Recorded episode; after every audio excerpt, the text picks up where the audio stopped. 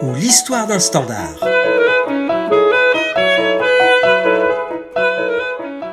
Bonjour et bienvenue dans cette rubrique du blog Dr Jazz, disponible en podcast.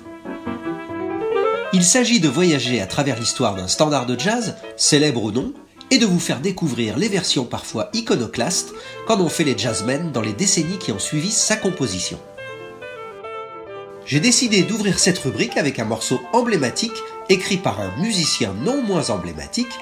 Je veux parler de Inemist, composé par Bix Beiderbecke, musicien dont j'ai d'ailleurs déjà parlé dans un article sur le blog.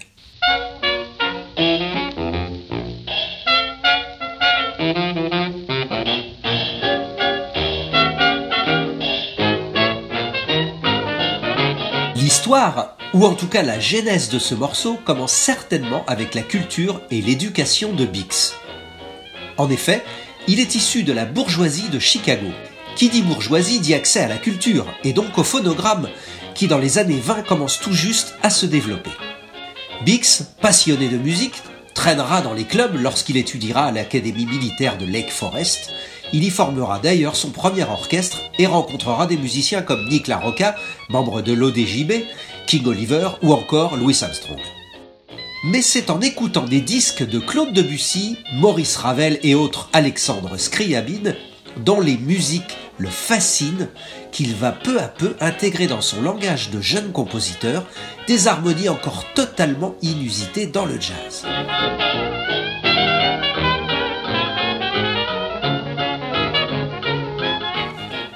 Bix est cornettiste mais comme tout jeune homme de bonne famille, il étudie le piano. Il n'était pas rare qu'au cours de soirées entre amis, Bix se mette au piano et improvise autour de quelques motifs qu'il avait imaginés. Son grand ami saxophoniste, Frankie Trumbauer, était impressionné par son imagination et le caractère totalement original de ses compositions, pour l'époque, tant dans la forme que dans l'harmonisation. Milton Mesmezro disait d'ailleurs en l'écoutant qu'il allait au-delà des frontières du jazz. À la fin de l'été 1927, Trombauer suggère à Bix d'enregistrer une de ses improvisations. Cela fait carrément rire Bix, qui ne considère pas du tout que ces variations soient dignes d'intérêt et encore moins dignes d'être enregistrées. Metram ne lâche pas le morceau et finit par convaincre Bix. Le 8 septembre 27, il prend place au piano dans les studios Hockey et fait deux tentatives infructueuses. Une trop courte, une trop longue. En effet, les matrices en cire étaient onéreuses et on ne pouvait pas recommencer indéfiniment. Bix est sur le point d'abandonner, mais Tram lui propose une dernière tentative et lui donne une petite tape sur l'épaule pour lui indiquer qu'il doit conclure. Certainement juste avant ce petit roue bateau final en forme de coda qui vient interrompre une partie plus rythmée ce sera l'unique composition enregistrée par son créateur. Durant sa courte vie, Bix en écrira seulement 5 au total.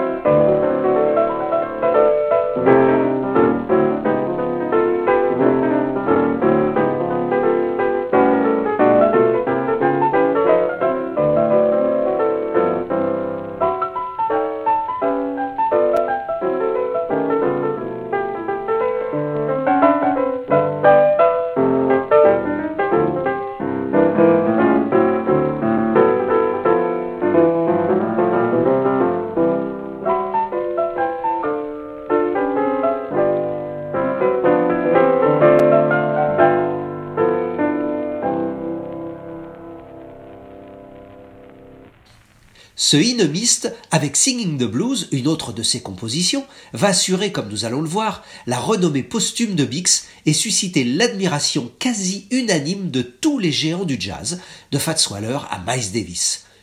Pas moins de 100 diversions enregistrées ont été recensées.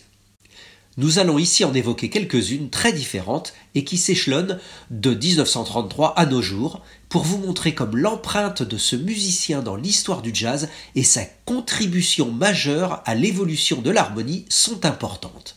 Cela montre également le caractère intemporel de cette composition. La forme du morceau, si elle est plus ou moins improvisée, fait entendre un thème principal qui revient régulièrement.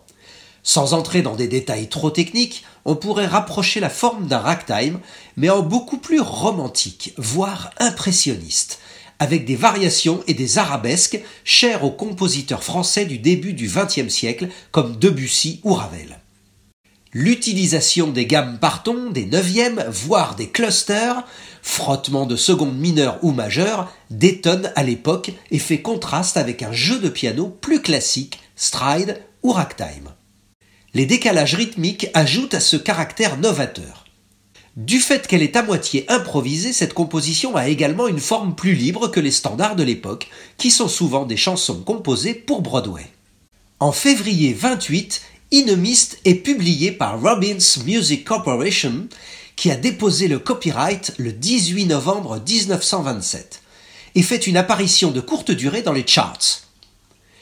Bix n'avait pas de notion théorique musicale très poussée, il lisait d'ailleurs assez mal la musique. Il lui était donc impossible de transcrire lui-même ses compositions, et c'est un certain Bill Chalice qui se charge de ce travail au cours de longues séances où Bix joue le morceau, évidemment jamais de la même façon. La première version après celle de Bix que j'aimerais vous faire entendre est très originale dans l'instrumentation. Elle fait en effet entendre un trio composé d'un marimba, d'une clarinette basse et d'une guitare. Elle date de 1933. On y entend Red Norvo au marimba, Dick McDonough à la guitare et un surprenant Benny Goodman à la clarinette basse. La qualité de l'enregistrement est médiocre, et si l'on devine la présence de la guitare et de la clarinette basse, on entend par contre très bien le marimba. Dans cette version, le texte est vraiment respecté. Toute la partie du milieu est par contre interprétée sans tempo apparent, de façon plus libre.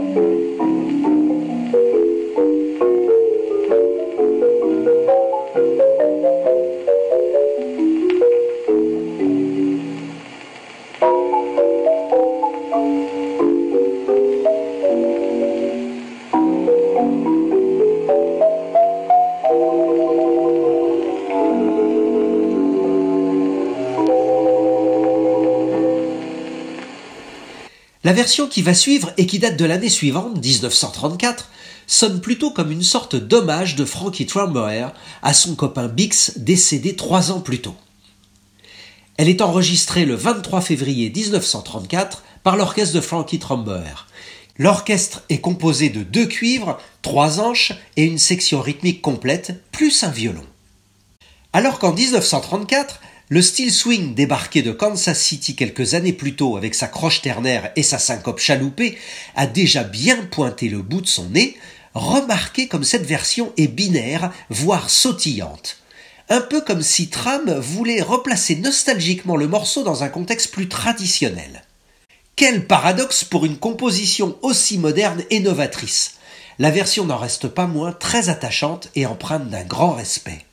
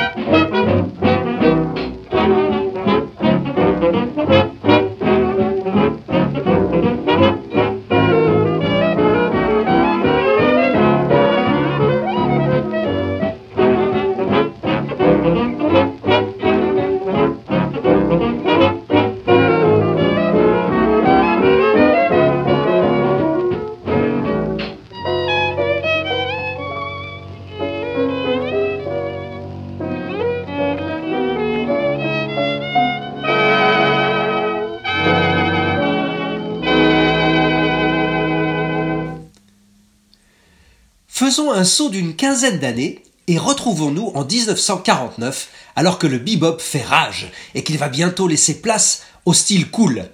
Cet enregistrement du big band de Harry James est lui aussi décalé par rapport à l'époque et au style respectif de Harry James d'une part et du jeune et encore peu connu arrangeur Neil Lefty d'autre part. En effet, si Harry James peut être considéré comme un musicien swing, il a volontiers versé dans le style bebop et Nell Hefty lui a écrit des orchestrations beaucoup plus audacieuses. Je pense qu'il faut aller chercher l'explication de cet arrangement plus convenu dans une version antérieure d'un autre trompettiste, Benny Berrigan, décédé en 1942. Musicien habité par la personnalité et la musique de Bix, il a enregistré en 1938 une version de Inemist très proche en bien des points de celle de Harry James. Harry a-t-il voulu rendre hommage à Benny Berrigan qu'il adorait et à Biggs en même temps? En utilisant l'arrangement de Berrigan et en demandant à Neil Hefti de juste le remanier un peu Toujours est-il que jusqu'ici toutes les versions de In sont empreintes de respect et souvent très proches de l'original. Voici donc Harry James et son orchestre enregistrés le 28 décembre 1949 à Hollywood.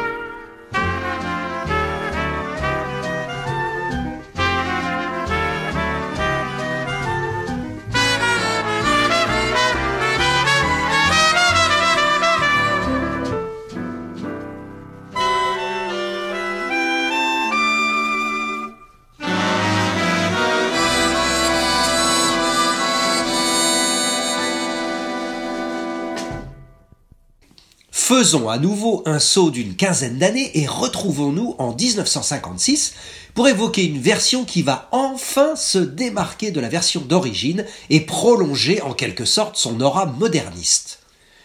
Cette version est l'œuvre d'un pianiste, arrangeur et compositeur totalement méconnu, Tom Talbert. Né en 1924 dans le Minnesota, il grandit en écoutant les big bands à la radio. Il devient chef d'orchestre en 1943 en dirigeant et en composant pour un orchestre militaire en Californie. À la fin des années 40, il dirige son propre big band de style clairement West Coast. Il rejoint New York au début des années 50.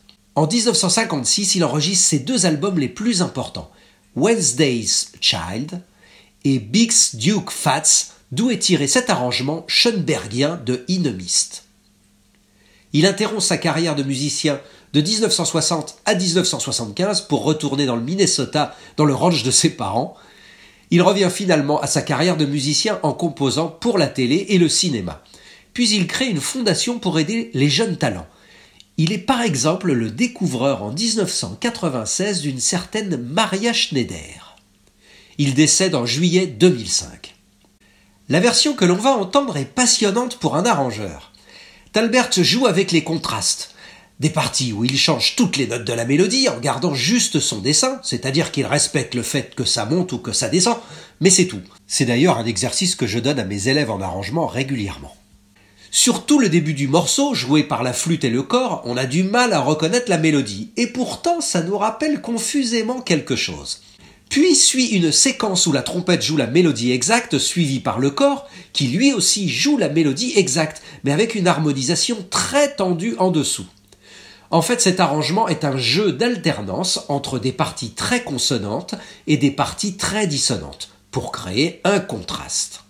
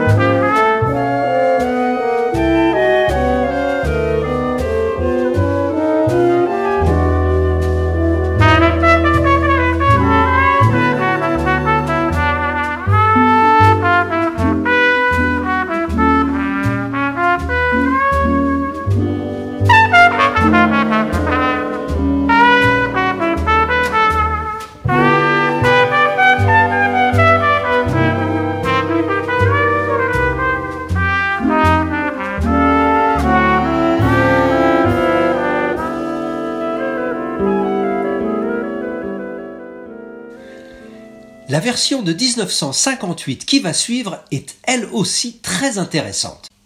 Alors que la précédente était traitée en ballade, celle-ci est jouée sur un tempo vif. Lorsque je la passe en blind test à mes étudiants, il est très rare qu'on me donne le nom du big band qui l'interprète. Et pour cause, l'orchestre en question n'a existé qu'une seule fois dans ce studio new-yorkais à l'occasion de ces trois jours de séance. Il s'agit de l'album Le Grand Jazz. Lorsque le jeune Michel Legrand enregistre en 1954 chez Columbia son premier album I Love Paris, il ne se doute pas du succès qu'il va rencontrer aux États-Unis. Pour le récompenser de cette réussite aussi soudaine qu'inattendue, la firme Columbia, reconnaissante, va offrir au jeune compositeur la production d'un album de son choix. Michel Legrand va alors réaliser un fantasme, enregistré avec un big band composé de géants du jazz américain. Le casting est impressionnant. Ernie Royal, Art Farmer, Donald Byrd, Joe Wilder, Jimmy Cleveland, Gene Quill, Phil Woods, Milton, Ozzy Johnson, Nat Pierce. Bix fait partie de l'ADN de Michel Legrand. Pour l'avoir personnellement côtoyé quelques années, je me souviens qu'il était très reconnaissant envers Bix d'avoir su le premier faire le pont entre le jazz et la musique française du début du XXe. N'oublions pas que Michel Legrand possède la double culture.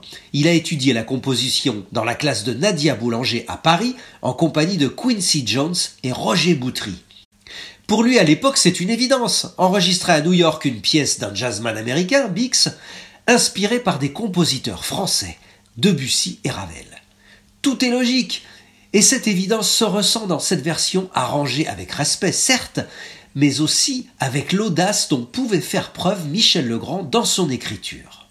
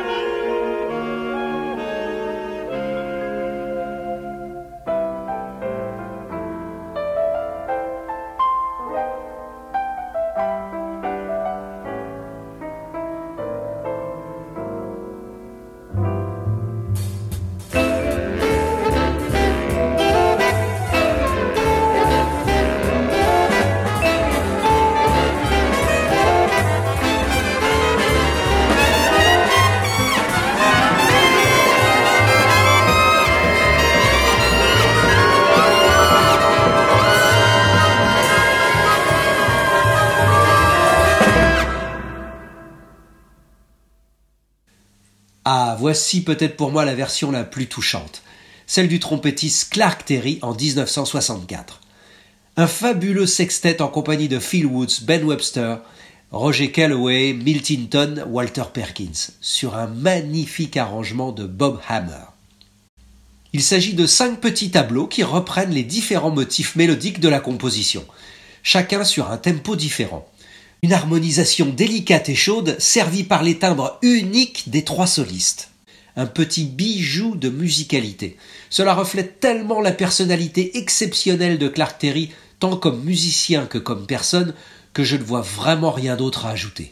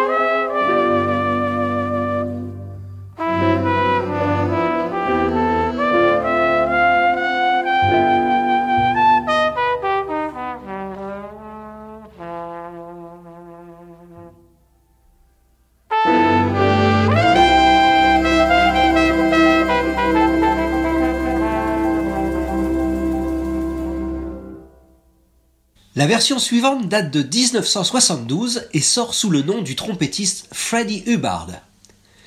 Là encore, le casting de ce grand orchestre est proprement hallucinant, notamment la section rythmique. Ray Barretto, George Benson, Billy Cobham, Ron Carter, Keith Jarrett, rien que ça. La fabuleuse orchestration est signée de la plume d'un de mes mentors, Don Sebeski. C'est un arrangement que je qualifierais de type mutant. Après une exposition presque dans le texte, Sebeski se sert des motifs du thème pour partir dans d'autres directions, ambiance ou humeur. Il change le tempo plusieurs fois, alterne des parties où le soliste est en valeur, d'autres plus orchestrales, avec des harmonies plus tendues, flirtant parfois avec la musique classique, notamment au niveau de l'instrumentation et de l'orchestration. L'hommage est toujours présent, mais la personnalité de l'arrangeur est affirmée et offre un véritable écrin au soliste. Un petit clin d'œil final au titre du morceau, Inomiste, dans la brume, et la boucle est bouclée. La cohérence est totale.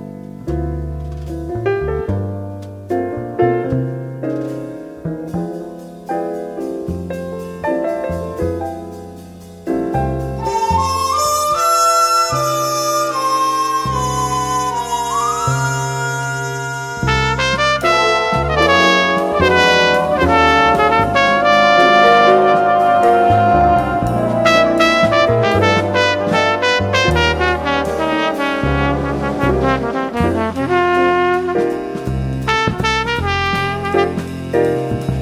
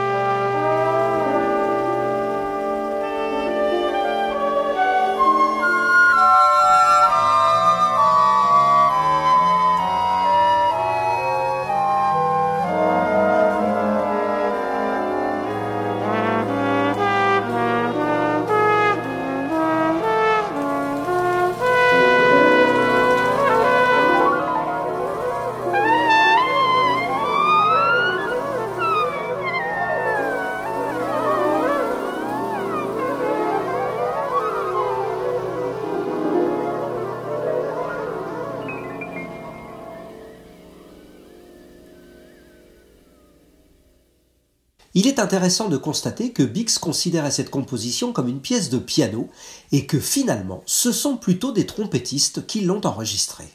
Allez, on va terminer par un artiste français. Et oui, cette composition de Bix Beiderbecke aura bientôt 100 ans, mais elle suscite toujours de l'intérêt chez les musiciens.